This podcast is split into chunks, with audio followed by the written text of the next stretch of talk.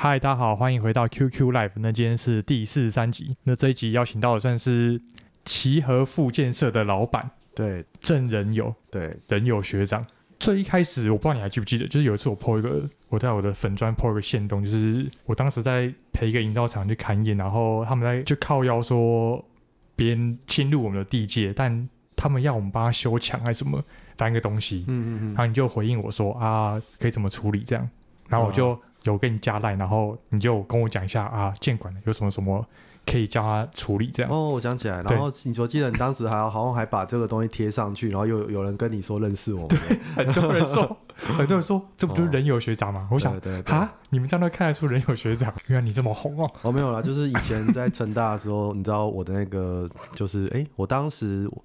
呃，因为我没有没有直属，然后我当时就很喜欢乱收。嗯所以 我当时在成大的时候，我直属我毕业的时候将近快一百个人，就是整整整家啦，快一百个人。其实我觉得人有学长一个很酷的地方是，我一开始一直以为他是跑照的，因为你跟我 说什么你做过跑照，我说哦跑照，所以我一直以为你跑照，我就问你跑照的问题。嗯，后来发现啊，你根本就是开建设公司啊，还是什么跑照？对啊，没错，就是其实呃，我当时哎、欸，其实我做过很多诶、其实当时一开始在工程顾问嘛，然后来建筑师事务所，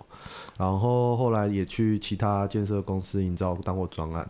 然后很广哎，对对，然后后来就就就其实什么都做了。到后来，因为呃，我觉得跑照这一点其实是我很特殊的经验。当时也是有个前辈哈，嗯，然后觉得也很感谢他。当然跑照的时间不长，但是你说跑照是在建设公司下跑照，还是你真的在跑照？真的在跑照，真的在跑，就是就是专门就是专门在那个 市政府楼下，然后帮大家跑照。然后当时也是有个前辈，然后就带我跑照。哦，那当时真的是学的很快，因为呃，这么讲好了，跑照的的生的生态跟外面有点不一样，就是你他们其实很封闭。对，我也听说很封闭。对对，所以很多都是传给儿子之类的。对对对对对，所以所以你在里面你能够看到那些东西是很罕见的。我觉得你还有一个很很屌的是，因为我上礼拜才上一集四 C D 结构部那个张英发经理嘛。是是是。然后你也然后你也跟我说你待过四期结构部，我想说哈。因为我本来以为你是走，因为土木系毕业有人走，要么顾问业技术类嘛，嗯、也有可能是走营造厂或者走开发类。我没有，这其实应该也是我自己的学历啦。一开始我大学是成大土木嘛，嗯、然后我研究所才去读成大建筑，嗯，所以我刚出来第一份工作，我一定是会选，就是呃从实习开始，我们就会选比较偏工程的，因为自己比较擅长。然后我一个问题，是结构部。你成大硕士毕业，呃，建筑硕士毕业可以去吗？因为我之前知道一节很严格，诶，超严格。但是，啊、但是因为我的结构是建筑结构部，我在成大建筑是成大建筑结构部。然后当时我在大学毕业的时候，我就是实习生了。哦，当时在一节，我觉得我学到最多，因为那时候也很年轻。但是我学到最多的是，其实，呃，工程误差可以很大，但是做什么事要很严谨。就是它误差，就是我们工程误差的确会比较高，那么两两三趴，但是听起来两三趴很大，但是要做到两三趴也真的是不容易。嗯哼，后来你就从实习完，然后有做一点跑照，然后就去没有，是我先去事务所，建筑师事务所，先去画，先去学画图，因为我当时就毕毕业之后，就是呃，我也想要考建筑师，所以后来就去第一个，就我也很感谢，就是邱邱垂瑞建筑师事务所，因为我自己算土木建筑双栖人，嗯，所以我两边的朋友都有。那所以，我都我知道两边各难点是什么。我觉得也是因为我都知道两边两难点，所以我才后来决定出来做建设。就是我希望成为他们中间的桥梁。哦，如果建设有懂这两边的话，感觉更好整合之类的。对，其实是其实说实在是比较好整合。当然，我先说，我出来做建设的时候，大家也可以分享一下，就是做建设最有趣的点，就是我当年也认为说我拥有这些 know how，我会比别人好推。可是出来就会发现一件事，出来发现一件事很残酷的哦，就是你到后来还是拼谁品牌大谁钱多。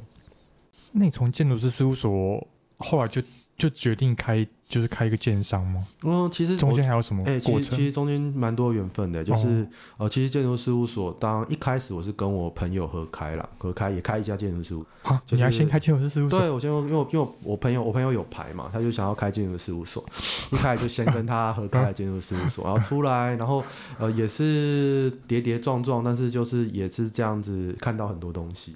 哎、欸，你刚刚这段我有一个疑问，就是因为你才、嗯、你说大概两年多前开始。开建设公司嘛？对，没错。那你当时就已经可以去评估台湾那么多个案子哦？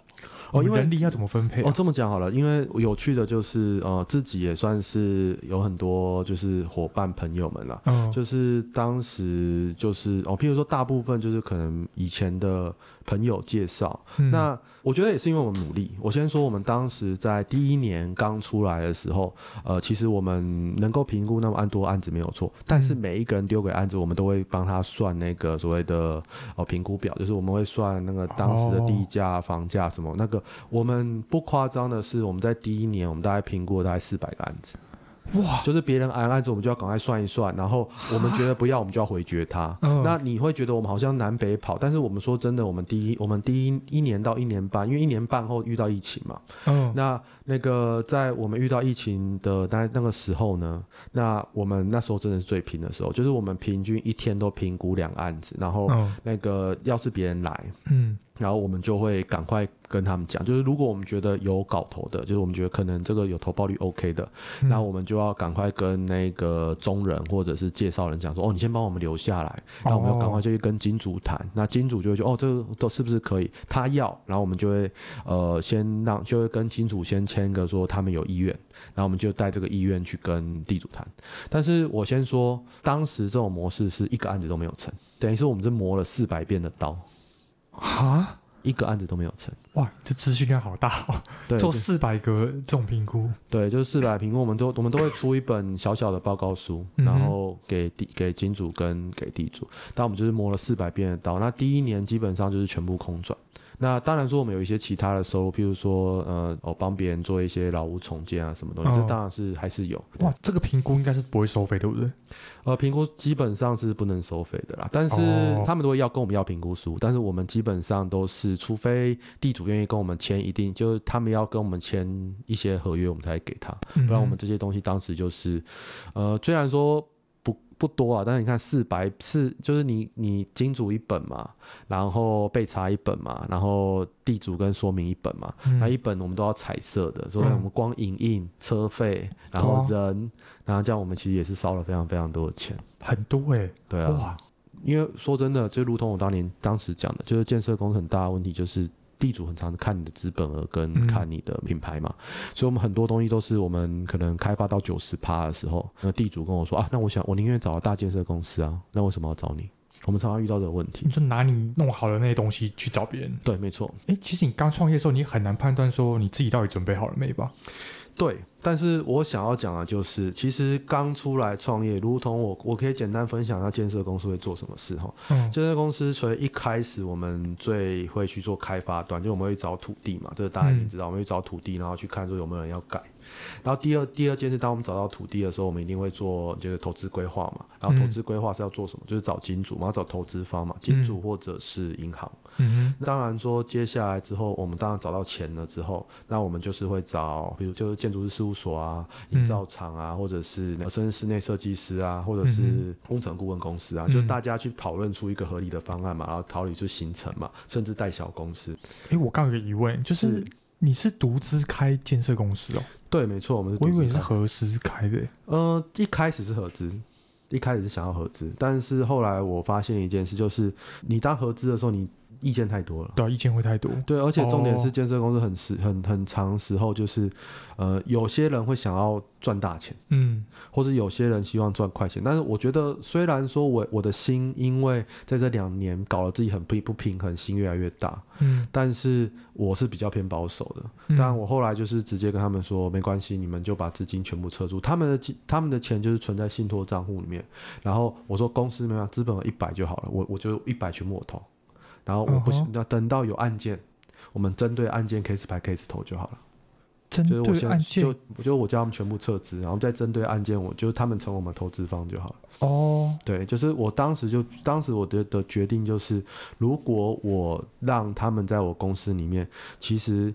我做任何决策都是非常慢的。那、嗯、呃哦对，然后就大家的意见还不无法整合嘛？我觉得建设公司在前期意见是完全没办法整合，因为我就跟你说，想做的太多了。嗯，有人就是想做开发，哦、有人就是想要做工程管理，哦、有人就是觉得啊，我们就介绍案子给别人，我们就拿个佣金就好了。好哦，对啊，拿个佣金最快啊！你跟你们就拿，你就我们就拿个案件，我们可能签个四五成，丢给一个大建设公司，他可能就四五十万丢过来了。嗯哼，对他们觉得这样比较快。哦、但是我又说这个东西，呃，你做一个扫一案，那虽然说我们这样认识他，但是你做一个扫一案，这对于我们真的不是长久之道。哦，也是啊，你品牌累积不起来。对啊，你做一个扫一案，哦，一直当别人的。就是那种副手那种感觉。对，所以我当时就是，我如果要的话，我们都会跟他说，那我们要挂联合开发，最低最低限度，我们都希望挂联合开发，嗯、我们才会合作。对啊。哦，你刚刚就我们用录音前，你有跟我分享，就是建设公司有很多种嘛？我感觉那一块蛮有趣，想要你分享给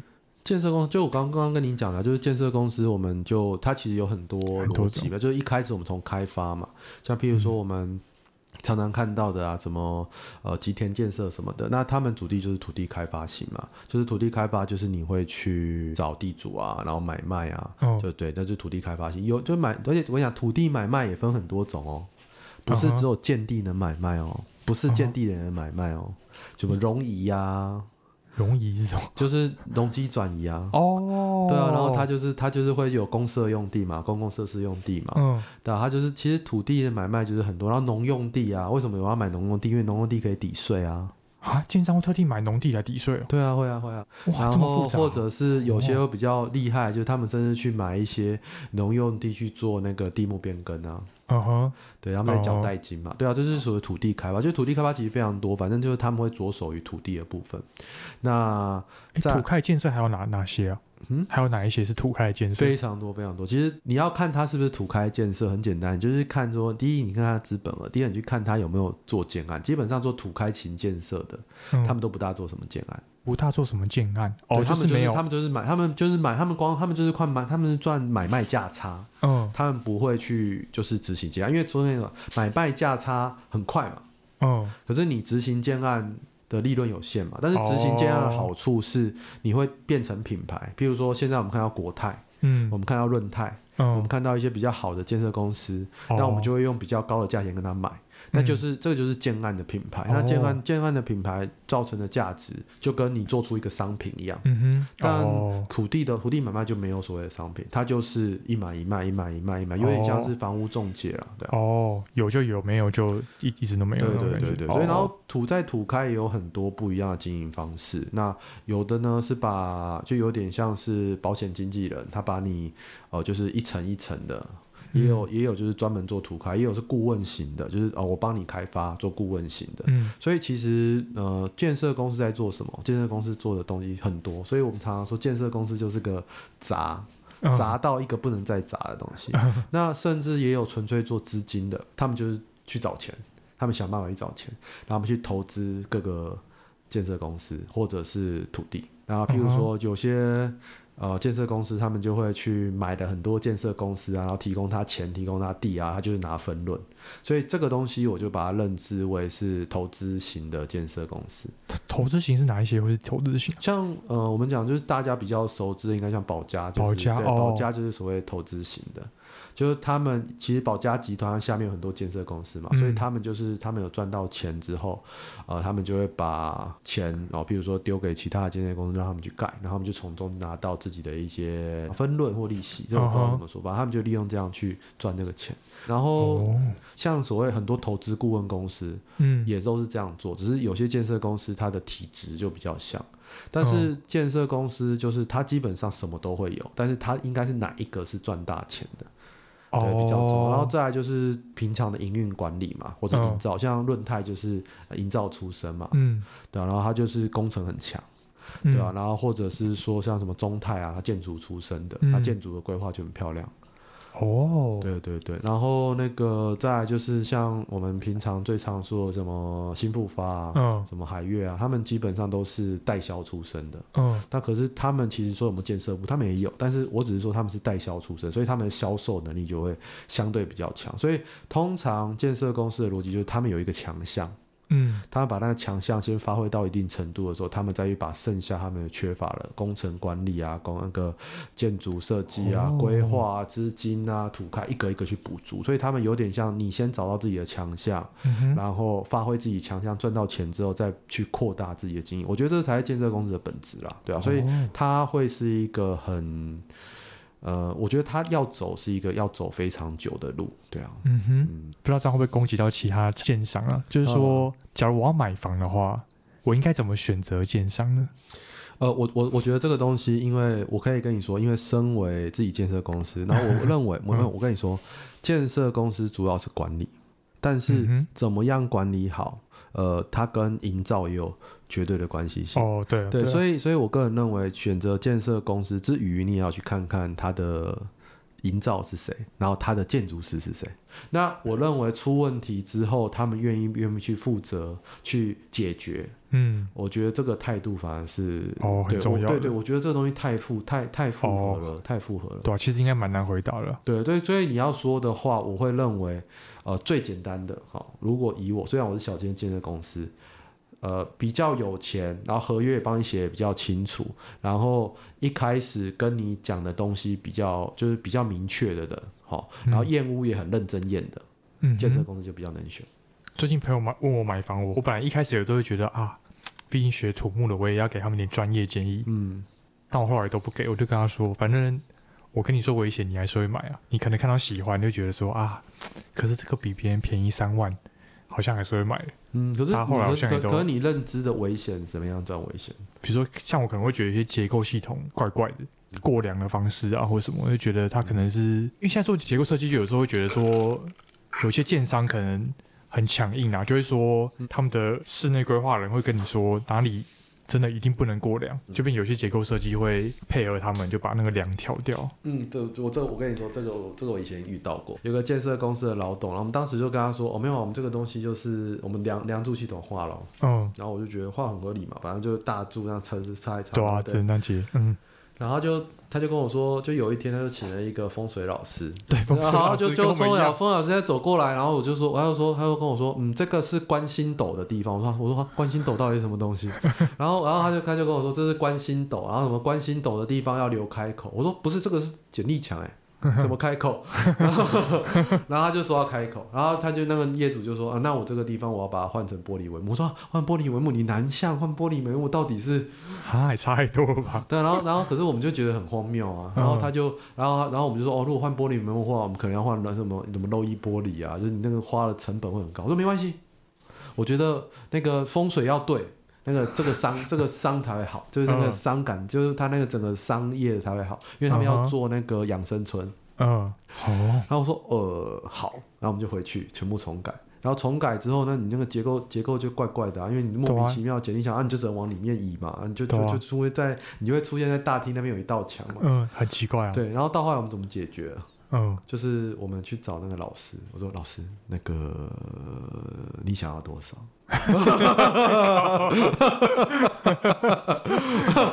老师突然就觉得，哎、欸，好像其实心动，换个方向。然后我就说，我就说，老师，那个要不然这样了，我说，我说，那你都讲了，你讲的东西我们不要改，要不然让老让那个董事长对，让老、嗯、让让那个，嗯，我们都叫他老大，我让老大那个也这样子，你这样不好看。可是我们那简历墙会帮我美言几句，嗯。哦，就往内移嘛，很奇怪，那一个室内空间莫名有一道墙，对、啊，然后他就突然讲一讲，说，嗯，那个这个墙哦，刚好就是跟屏风一样挡煞，我就我突然觉得，我靠，我不知道原来风水师也可以这样哎，风水师这种东西是每个案子的老板都会有一个自己的风水师吗？其实，因为我说真的，我自己出来做创业做建设，其实，嗯，有时候自己我觉得自己也会变迷信，就是你会觉得。呃，该怎么讲？呃，你没有办法决定的事，有时候真的会想要问问一下一些答案啊。这、哦、这这其实我蛮蛮能，因为我们听众蛮多都是那种可能学生或是二二十几岁的工程师啊。嗯嗯。就你一开始其实有跟我分享一些关于建商的酒店文化，嗯、你要不要来讲一点看看？哦，好啊，就是我觉得我这么讲好了，就是其实我觉得我有个好老师。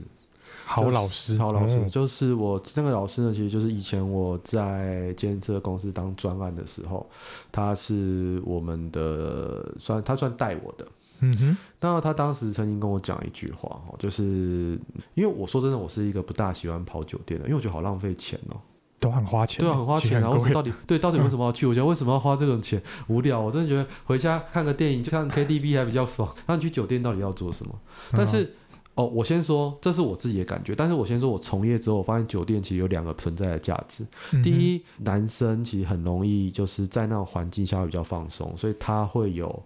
呃，一些额外，就你会认识到一些其他的人，就有些 maybe 就是可能他家里比较有钱，哦，因为会去酒店他是花钱嘛，可是在某种程度就代表说能够去那边的经济条件也不差了，哦，也是，所以你就会去那边认识的，其实经济条件也是不差的人，那有可能就是认识到比较上层的人，对，因为因为你说实在，你没有那个钱，你也没办法去，哦，对，然后第二点就是我当时老师跟我讲了一句话，就是你可以选择。好，就是呃，你去，你可以选择自己在工作，或者你选择自己在玩乐。嗯，那我觉得我因为我自己本身没有那么喜欢呐，所以我真的觉得我是在那边比较偏工作。就是我会去那边找的人，就是我都会跟他说，哎、欸，你要你帮我选一个比较会讲话、或比较漂亮、或比较会喝酒的。嗯、那比较会喝酒的模式，我就会说，譬如说今天我今天要找我今天有一个前辈，他就是很爱喝，每次就把我灌的不要不要的。嗯，然后就找那，都是找那个女生说，哎、欸，那个今天我就是要把他灌倒，你帮我指一下。然后他就会去跟他喝嘛，然后我再去补尾刀就好了嘛。Uh. 对，然后或者说今天有、oh. 对，或者或者有一些人他会他就是好色，嗯，然后或者很喜欢聊天，嗯，那你就去找一些那个女生，告诉就去陪他去耐一下嘛。那当、uh huh. 就就可能会有机会，但是我我这么讲好了，现在对我而言，酒店没有这么大的存在价值哈。原因是因为以前我觉得以前的前辈们，嗯，哪怕喝醉酒。他们在酒店跟你答应了什么事，他们至少还会承认。哦呵、uh，huh. 可是现在我觉得很多年轻的啦，但我不不能说没有，但是比较少。有些年轻的我跟你说，哦，有吗？我们昨天有讲这件事吗？哦，是哦。对我，我觉得现在慢慢的就是他已经不像我们就是口头承诺这么重的哦时代。Oh. 对，所以所以我认为现在去的。重点就是在于认识也有一定程度钱的人，所以我现在的角度就是，如果要就是我就是会有一跟一些代销的伙伴啊，就他们喜欢酒店嘛，然后我们就就是他们去认识，然后我这边就是成为他支援他技术的部分，对啊，所以你说酒店文化，我觉得它也是必要的啦，因为它就是一个舒缓剂，因为都是男生，有时候难谈也是难谈。那你？最近休息就是因为比较忙，为什么？呃，我觉得这就如同我刚刚跟您分享，就是其实会决定休息的原因很多啊，就是重点会在于，其实现我现在的生活，呃，跟我真的想要生活有点距离。我认为创业这件事是很棒的，尤其可以看到非常非常多的东西。但是其实我我遇到最大的问题就是，其实我很多东西我都把它呃的枢纽。都放在自己的身上，嗯、就是我合作伙伴其实非常多，哦、可是我的我都把全部的枢纽，就是决定权都放在自己身上，哦、导致自己太累。就我觉得就是心太大，就是你会觉得每一样东西我都好想做好，嗯，但是其实应该要花更多的时间去想怎么样把东西放下。就是我觉得像很多工作上，我们都是觉得哦这样我们就一直去拿，一直去拿，然后拿自己很累。但是我觉得适度的把一些东西，哦、呃，就是先先做个断点。然后先把自己的身体跟精神状态变好一点，然后在工作之余，也把自己公司到底要怎么样进程整理好。那我觉得更重要一点就是转换合约，就是最近我是比较麻烦，因为好多朋友他们都跟我们合作，然后合约都是本来都绑在我们公司，嗯，然后现在就是要想办法让那个合约变成他们可以执行。这其实对，这这一这一点是现在。呃，也在花一点时间处理，但是大致上都处理好了，哦、因为、嗯、呃，其实跟都已经跟对方公司法务谈好了。哦、对对对，其实呃，再来最后一点就是要学会不要把什么事都绑在自己身上。这个我觉得很难呢。哎、欸，真的我觉得很难。这个我觉得是我不知道，觉得这个就一直都是我的课题啊，就是我一直都觉得。呃，我希望把事情做好，然后我就希望把自己绑在自己身上。嗯、但是，呃，我后来发现，就是适度的把放权跟找职业代理人，嗯、是也跟你分享，这我觉得是我们得面对跟就是培养、哦、培养后进者，嗯，是一个很重要的事。嗯、就是培养后进者很难，但是你不培养后进者的话，你就会进入到我现在这个状况，就是就是你会进入到完全内耗，你没有自己的人生，甚至呃，当时最夸张的就是哦，譬如说像我父母或者我很重视的人，嗯、我都没有办法好好对他们。嗯哼，就是譬如说我父母在关心我。哦。啊，或者是我很重视的人来找我说，哦，我们一起吃饭，但是我会满心都陷入到一种自己呃焦虑状况，就是你没有办法很开心的去面对你身边每一件事，那时候就代表说生活的品质有些问题了，所以所以哦，对，就是创业很容易遇到这个，我觉得啦，因为我就是希望什么事都做得很好。有一个我的前辈哦，因为他现在也退休了，他五十岁就退休了，他刚好最近回来台湾找我，哦，我。就跟他说，其实我有点挫折，嗯欸，我觉得好，我觉得我很累，为什么要这样？然后就跟我讲一句话说，你要记得一件事，你会觉得累的原因是因为你太负责任，但太负责任不是你的错，嗯、但是你要从你负责任这件事去理解到，你对所有事情都太想要控制。其实创业真的很残酷啦，就是它就是一个表演秀。就是你要让你身边的人觉得你，你 OK，对你 OK，你我们不要说厉害哦，是你 OK，就是你是可以相信的人。哦，他们愿意放心，要么把钱，要么把什么东西对，对，我觉得这个东西才是，其实我我觉得今天你要讲，我觉得这个才是我今天要讲的核心，就是你会常常必须要做这件事，但是你做这件事还有个点，就是你有可能在这个过程你变得不像你，因为别人期望的你跟。真正的不一样，对，但是、哦、但是，所以所以我觉得，其实创业，尤其是像呃，你你有些事务所创业，我觉得还好，就是个人特色很强也 OK。嗯、像我们这种有时候创业，你就是必须要成为别人心目中的那个人的样子的时候，嗯、那你会有点累。但是我我后来的想法也是，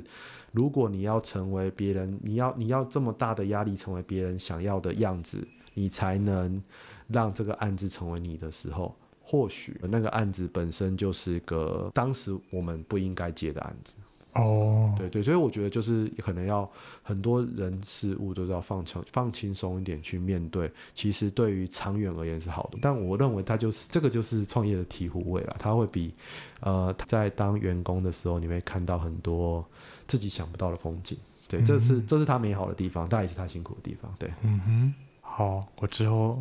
努力看看，不会不会，我觉得我觉得你一定可以啦，因为我觉得事务所这件事其实嗯，应该单纯很多。就就你只要抓到一个业主哈，因为我们之前做事务所，你只要抓到一个业主，他们愿意就是跟你配合，然后或者是呃，当然我我也跟你分享，我之前有一个也是我的学弟吧，他跟几个人合开了一个结构事务所，嗯，然后后来我认识了一个协会，嗯。就他们也是在专门做危老都跟的，然后他就他们后来就因为看到他们的年轻的一团不错嘛，就拉他们进去，也让他们入股还是什么的，嗯、可到后面他们还是拆了。